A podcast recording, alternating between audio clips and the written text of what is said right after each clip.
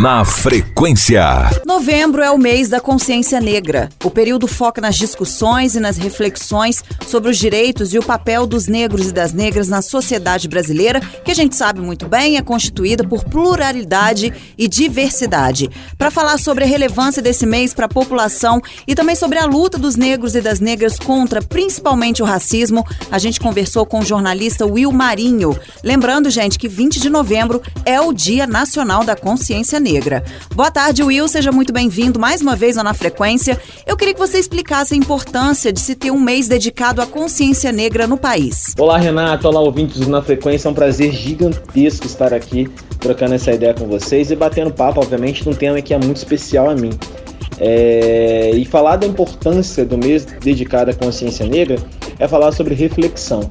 É, a gente precisa parar e pensar tudo o que aconteceu com as pessoas negras no nosso país. A gente sempre fica muito chocado quando a gente vê é, o Holocausto, por exemplo, na Alemanha, né? Você vê as pessoas, é, enfim, sendo torturadas nos campos de concentração. E isso não foi muito diferente do que aconteceu aqui no Brasil. A diferença é que quando chega aqui no Brasil, é, a gente suscita né, de ter o mês dedicado à consciência negra, as pessoas ficam escandalizadas e falam: não, mas a gente precisa ter 365 dias de consciência humana. Ok, isso é lindo de se falar, mas na prática é diferente. A gente teve um povo que sofreu tortura, a gente teve um povo que foi escravizado, a gente teve um povo que teve um esvaziamento e apagamento da sua memória enquanto corpo, enquanto pessoas, e a gente não quer parar para pensar nisso. Então, o mês da consciência negra é um stop para você parar e pensar tudo o que aconteceu às pessoas negras nesse país.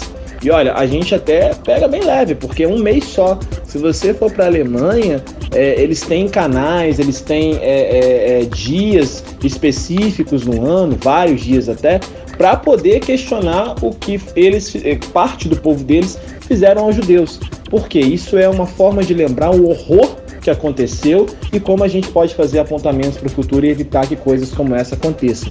Então, é importante lembrar que o mês da consciência negra é um mês de reflexão. De que maneira você enxerga os crimes de racismo sendo praticados no Brasil em pleno século XXI? Renata, excelente pergunta, né? Como enxergar aí os crimes de racismo que são praticados no Brasil em pleno século XXI? E é o que eu sempre falo, não tem como você abordar racismo, racialidade, diversidade racial sem passar pela política do país.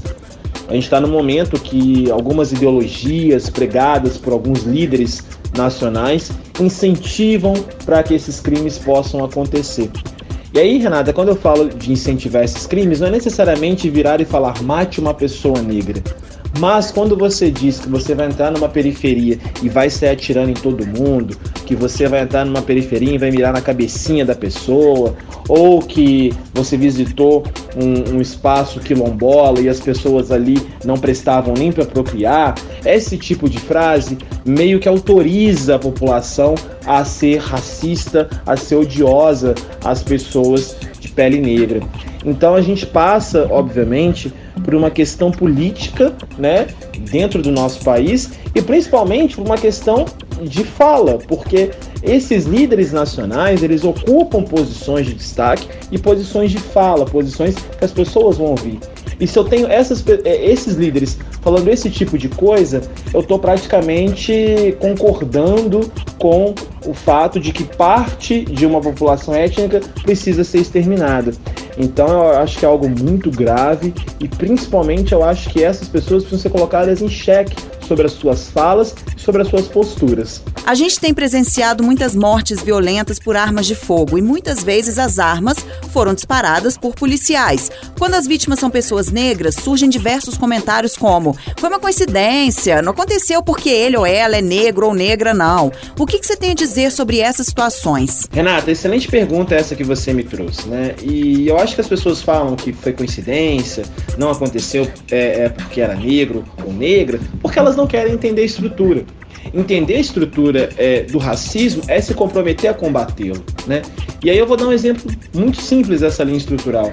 É, quando você tem um policial que não recebe um treinamento, e aí eu vou até expandir, o policial, segurança, o guarda é, municipal, que não recebeu um treinamento étnico, ele não sabe ainda que ele não precisa ficar seguindo uma pessoa negra quando ela está comprando alguma coisa.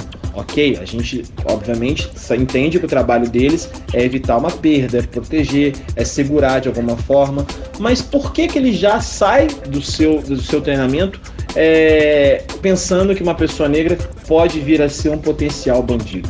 Qual o mecanismo estrutural que faz com que ele pense nisso? E para além disso, quando você tem líderes nacionais falando que tem que entrar na favela e mirar na cabecinha e matar o bandido, que bandido que ele está falando? Como esse policial difere quem é o, o, o, bandido de quem é a pessoa inocente dessa situação. E aí, num, num, momento de tensão, ele vai e vitimiza uma pessoa negra, e aí todo mundo vem com isso. Não, mas não foi bem assim, foi assim. Foi assim, só que a gente tem um tecido estrutural que ninguém quer se comprometer a entender. Então, por isso que a gente precisa parar e fazer apontamentos como no dia 20 de novembro né, como o mês da consciência negra. Por quê? Porque é o momento que a gente tem para poder pensar nessa estrutura e falar: olha, a gente precisa, por exemplo, oferecer às corporações de segurança, o policial, o guarda municipal, o segurança da boate, o segurança da, das lojas americanas, que até hoje eu sou seguido pelo segurança, estou de máscara né, na pandemia, e aí o segurança segue achando que eu vou roubar alguma coisa. Tem que oferecer para esses grupos um treinamento racial étnico e conversar com eles sobre racismo estrutural e explicar que um menino de periferia, quando vai comprar uma coisa, ele precisa ser tratado com o mesmo carinho que o menino de um, um de um ambiente é, de classe média alta branco. Então, isso que a gente precisa fazer para que situações como essa não aconteçam, entendeu? A gente sabe que existem práticas racistas no ambiente escolar. De que maneira você acredita que as instituições possam trabalhar para minimizar o racismo dentro dos colégios? Renata, é muito interessante você falar isso, porque essas práticas elas vêm apoiadas de um sistema por trás. E aí, o tempo todo na entrevista eu tenho citado isso, né? Um sistema, a estrutura que está por trás do racismo. Porque pensa numa criança, por exemplo. Quando ela chega na, na, na, porta da escola, quem abre é uma pessoa negra. Quando ela passa pelo corredor, ela vê uma pessoa negra varrendo o corredor. Quando ela vai ser servida numa comida, ela vê uma pessoa negra. Mas aí quando ela entra dentro da sala, é uma pessoa branca que está dando aula para ela. E eu quero deixar muito claro que as profissões de auxiliar de limpeza, é, de cozinheiro ou cozinheira, não são profissões sem dignidade, pelo contrário. Mas a gente também quer pessoas negras dando aula para essa criança, porque quando você cria esse ciclo, a criança ela já vai crescer entendendo o que, que é o papel da pessoa negra e da pessoa branca. E aí, para além da prática racista no ambiente que ela está, ela vai começar a estruturar e achar que isso é muito normal. E ela vai crescer e se tornar o adulto racista, porque é, é, é isso que foi ensinado para ela, né? Existe uma, é um grupo étnico para servir, existe um grupo étnico para transmitir experiências e conhecimento. Então, por isso que eu sempre faço o mesmo desafio quando eu vou falar sobre isso. Pensa aí você que está me ouvindo, Renata, toda a galera da Na Frequência, se você consegue encher uma mão com 10 professores negros. Eu tive 5 professores negros ao longo de toda a minha vida estudantil, do ensino fundamental e a faculdade, sendo que destes cinco, quatro só fui encontrar na faculdade. Ou seja, é, muito discrepante para alguém que já está estudando há mais de 10, há mais de 12 anos. Né? Então, por isso que a gente faz reflexões para justamente corrigir situações como essa na frequência. Quando a gente coloca em pauta os negros e as negras homossexuais, assim como as mulheres, Will, é, a gente percebe pouca chance social, principalmente quando o assunto é mercado de trabalho e cargos de liderança. Qual a sua opinião sobre essas questões e de que forma o mês da consciência negra pode ajudar a reverter esse cenário? Renata, excelente pergunta. E eu sempre falo uma coisa, e aí, enfim, né, a, a, as pessoas podem entender da forma que quiser. Mas eu sempre falo que para a gente fazer as grandes mudanças que a gente quer, a gente precisa de dinheiro. Não tem como. Né? É uma coisa que todo mundo precisa. É, o capital monetário, ele é sim uma forma de acesso a muitas coisas. E aí, quando a gente está falando de ter mais pessoas, ter mais homossexuais, mulheres trans, homens trans, é, ter mais mulheres negras ocupando cargos de liderança, é porque a gente está falando de um país plural, de um país que precisa rever certas estruturas e parar de achar que não tem nada a ver. Porque quando você faz uma seleção, Renata, é, de emprego e você coloca, por exemplo, o inglês extremamente fluente, você já está ali delimitando a parcela que você quer na sua empresa. Porque um jovem, uma jovem migra de periferia, na maioria das vezes, ou ela faz uma boa graduação, ou ela faz um bom curso de inglês. Capital financeiro para fazer os dois, ela não tem. Ele não tem. Então é importante a gente fazer essa mudança. E aí eu lembro que é, é, é bem recente isso, né? O Magazine Luiza fez ali um processo de trainee focado para pessoas negras e meu Deus, parece que escandalizou é, é, é, uma parte da população branca que se sentiu ultrajada. Mas diversos processos que eu fui fazer, eles não estavam escrito isso, mas eles eram destinados para uma pessoa branca, porque chegava no processo, você tinha que falar cinco ou seis idiomas diferentes, você tinha é, que ter três ou quatro pós-graduações no assunto. E como é que uma pessoa negra de periferia que está lutando para conseguir terminar uma graduação vai entrar num processo como esse?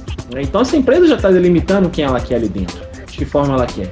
E mais, é, eu falava isso com, com vocês aqui, a gente bateu esse papo né, nos acontecimentos ali é, que vitimaram a morte de George Floyd, e eu lembro de ter falado sobre as telinhas pretas, né? Houve isso e um monte de gente em Juiz de Fora, em São Paulo, começaram a postar as famosas telas pretas do movimento Black Lives Matter, né? Sou antirracista. E muitos eram até empresários da cidade. E aí eu olhava aquilo ali e eu sabia que na empresa daquele, daquela pessoa não tinha um dirigente em um cargo de liderança que era uma mulher que era um homem negro, que era uma mulher trans negra. Então, que tipo de repúdio e ser antirracista essa pessoa está falando? Porque pode parecer que isso é, realmente está revolucionando, mas para mim não deixa de ser ali só uma ação de comunicação numa rede social mudança efetiva, essa pessoa, por exemplo, empregar um líder negro, empregar uma mulher trans negra, um homem trans negro, isso sim é mudança efetiva. A gente precisa ter cuidado aí com essas manifestações só por manifestar. A gente assistiu na última semana a participação de negros e negras nas eleições norte-americanas e que foram muito importantes e decisivas para o pleito presidencial nesse ano. E essa situação ocorreu graças às manifestações do Black Lives Matter também, né? Como esses acontecimentos podem influenciar a sociedade brasileira no que diz respeito à luta dos negros e das negras por conquistas de direitos? Renata, eu acho que a influência ela tá no que diz respeito à liderança liderança. Então a gente precisa ter mais líderes negros ocupando o espaço e a gente tem como prova aí, né, o que aconteceu nos Estados Unidos. A, derro a derrota do Trump se dá muito porque as mulheres negras votaram em peso é, na chapa do Biden e aí por isso é, ele ganhou. E aí, para quem não sabe, a vice-presidente da chapa do Biden é a Kamala Harris, uma mulher negra. Então, é, essas pessoas se, se, sentiram representadas, enfim, é, compareceram com seu voto para poder pegar e eleger essa chapa. E é muito importante a gente entender isso aqui no Brasil, porque quando você fala é, de direitos sociais, as pessoas automaticamente ligam uma ideologia X ou Y. E não se trata disso. Se trata de equidade, se trata de transformar a coisa igual. Por isso que a Justiça Eleitoral colocou uma cota para ter candidatos negros esse ano. Porque você ia votar para prefeito, você ia votar para vereador, todo mundo era branco. E aí, volto a dizer, independente da ideologia X ou Y, é, nunca a minha cor é representada por um líder político. Né?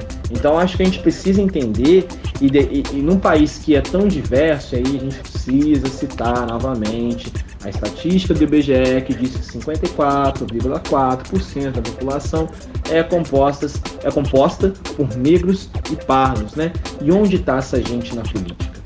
Se é a política é uma forma de representar esses cidadãos. Então é necessário a gente ter aí um pouquinho de atenção quanto a isso, né? Por falar em questões políticas, de que maneira você analisa a participação dos negros e das negras nas eleições municipais desse ano? É, já aproveitando aqui né, o gancho, eu acho que ainda é uma participação tímida, é, mas é um, um aceno, né? Um aceno para que a gente consiga é, realmente pensar numa estrutura social diferente. E para além é, dos negros e negras que estão se candidatando, é, eu faço uma convocação para os negros e negras que estão nos ouvindo assim, fazer valer o seu voto, fazer valer o seu voto em candidatos que tenham um aceno positivo à pauta da negritude, à pauta racial. Então é necessário a gente é, é, é, estar mais envolvido com a política. É, eu particularmente sempre puxo a orelha quando eu escuto é, um irmão, uma irmã negra falando, ah, a política não resolve nada. Resolve sim, a política define muita coisa. A forma que ela está sendo usada é que talvez esteja sendo equivocada. Mas a gente sim precisa entender que a política é um potencial, uma mola potencial para a gente resolver uma série de desigualdades é, é, é, tanto do lado das questões sociais, quanto do lado das questões de gênero, quanto do lado das questões é, que afetam a pessoa com deficiência, enfim. É, a política ela, é um, ela, ela consegue fazer isso. Mas para isso a gente tem que estar o quê? Presente. A gente tem que cobrar dos representantes, a gente tem que entender as pautas que esses representantes estão trazendo e principalmente como a gente vai fazer para que isso beneficie não só as pessoas negras, mas como todo o tipo de pessoa que a sociedade é, inclui e tem. Para terminar, Will, com o mês da consciência negra e principalmente o Dia da Consciência Negra, que é 20 de novembro, estabelecido em 2003, né? Você percebe alguma evolução nos projetos políticos sociais que asseguram a igualdade de direitos aos negros no Brasil? Sim, percebo evolução sim.